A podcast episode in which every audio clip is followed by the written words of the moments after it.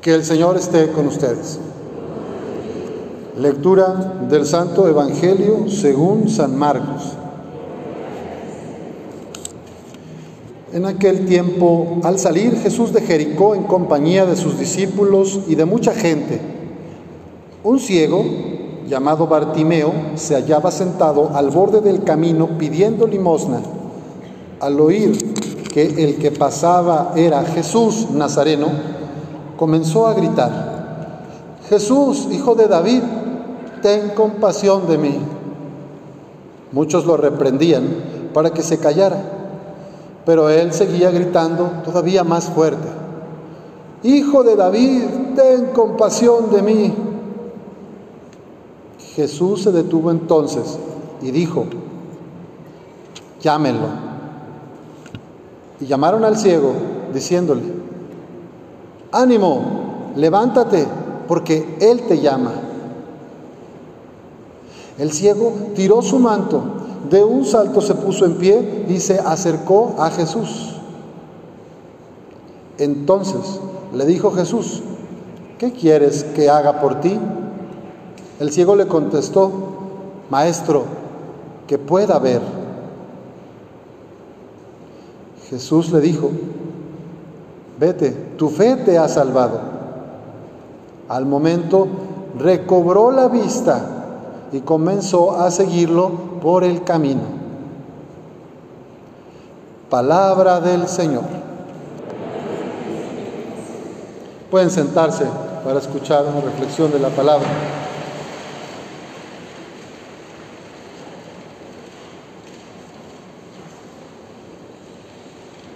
ánimo, levántate, porque el maestro te llama.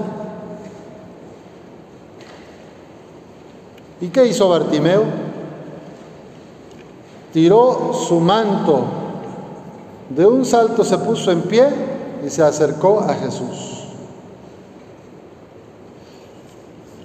El ciego hizo algo, se esforzó por quitarse lo que le estorbaba para ponerse en pie y poder caminar hacia el maestro.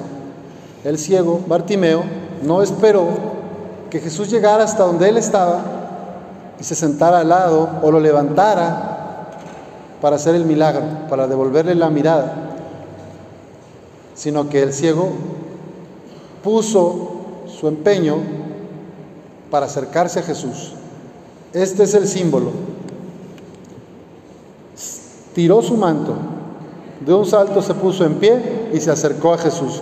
A veces queremos que Dios nos sane, que Dios nos resuelva los problemas de manera mágica y rezamos y pedimos, pero no cambiamos nuestra manera de vivir, no cambiamos nuestras actitudes, nuestra manera de relacionarnos con los demás. Esperamos una respuesta diferente, pero yo no me muevo de mi lugar. Yo sigo al lado del camino, bajo el manto de mi egoísmo y de mi comodidad. Este ciego nos enseña que necesitamos estar dispuestos a quitarnos el manto para poder recobrar la vista, quitarnos lo que nos estorba para ponernos de pie y caminar hacia el corazón de Jesús.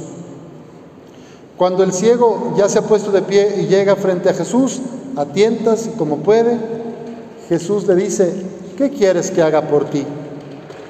Eso es después de una lucha personal, de un esfuerzo personal.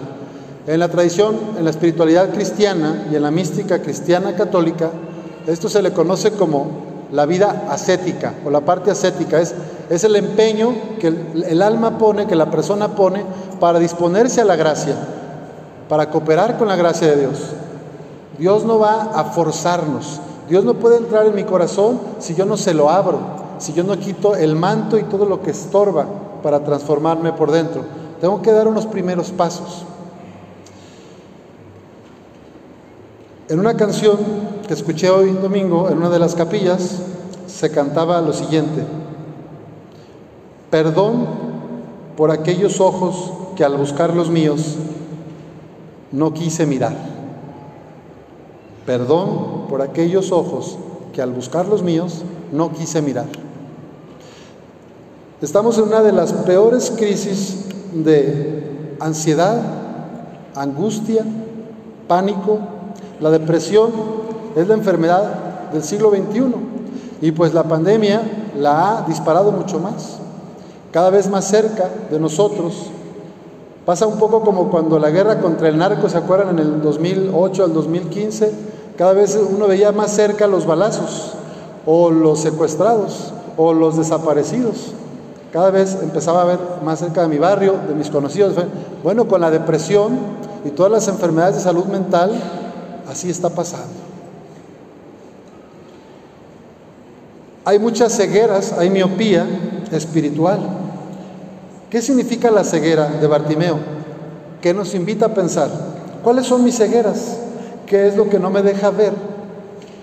A los otros que al buscar mis ojos no los escucho, no les tengo paciencia, no les doy mi tiempo de calidad, no les doy mi oído, mi palabra, mi presencia. Estos aparatitos han traído muchas maravillas a nuestra vida, pero también si no los hemos sabido usar o si no cuidamos de administrar el tiempo con ellos, nos esclavizan, nos paralizan, nos ciegan, nos vuelven miopes. Yo pensaba, miren, en este Domingo Mundial de las Misiones hay varias enfermedades de no ver. Estaría la miopía, que es cuando no vemos de lejos.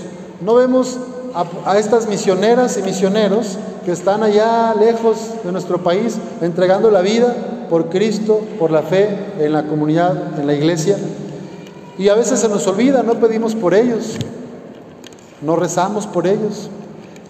Nosotros tenemos el privilegio de tener la misa cada domingo. Y si quiero, entre semana, aquí hay misa a las 7 de la tarde, de martes a viernes. Pero hay muchas comunidades cristianas en el mundo que tienen Eucaristía una vez cada tres meses, cada seis meses. Lo que hay ordinariamente son celebraciones de la palabra. El obispo va, pues allá, una vez al año, ¿verdad? Entonces, nos acostumbramos a tener todo a la mano y no valoramos la fe que se nos ha regalado. Esta es una miopía, no ver a los de lejos, cómo entregan la vida y no pedimos por ellos, vamos a pedir por ellos. Luego está los que tenemos vista cansada. La vista cansada creo que es cuando por mucho trabajo, por leer, como que ya no ves así de cerca, ¿verdad? O, le hacen así, ya no las llego.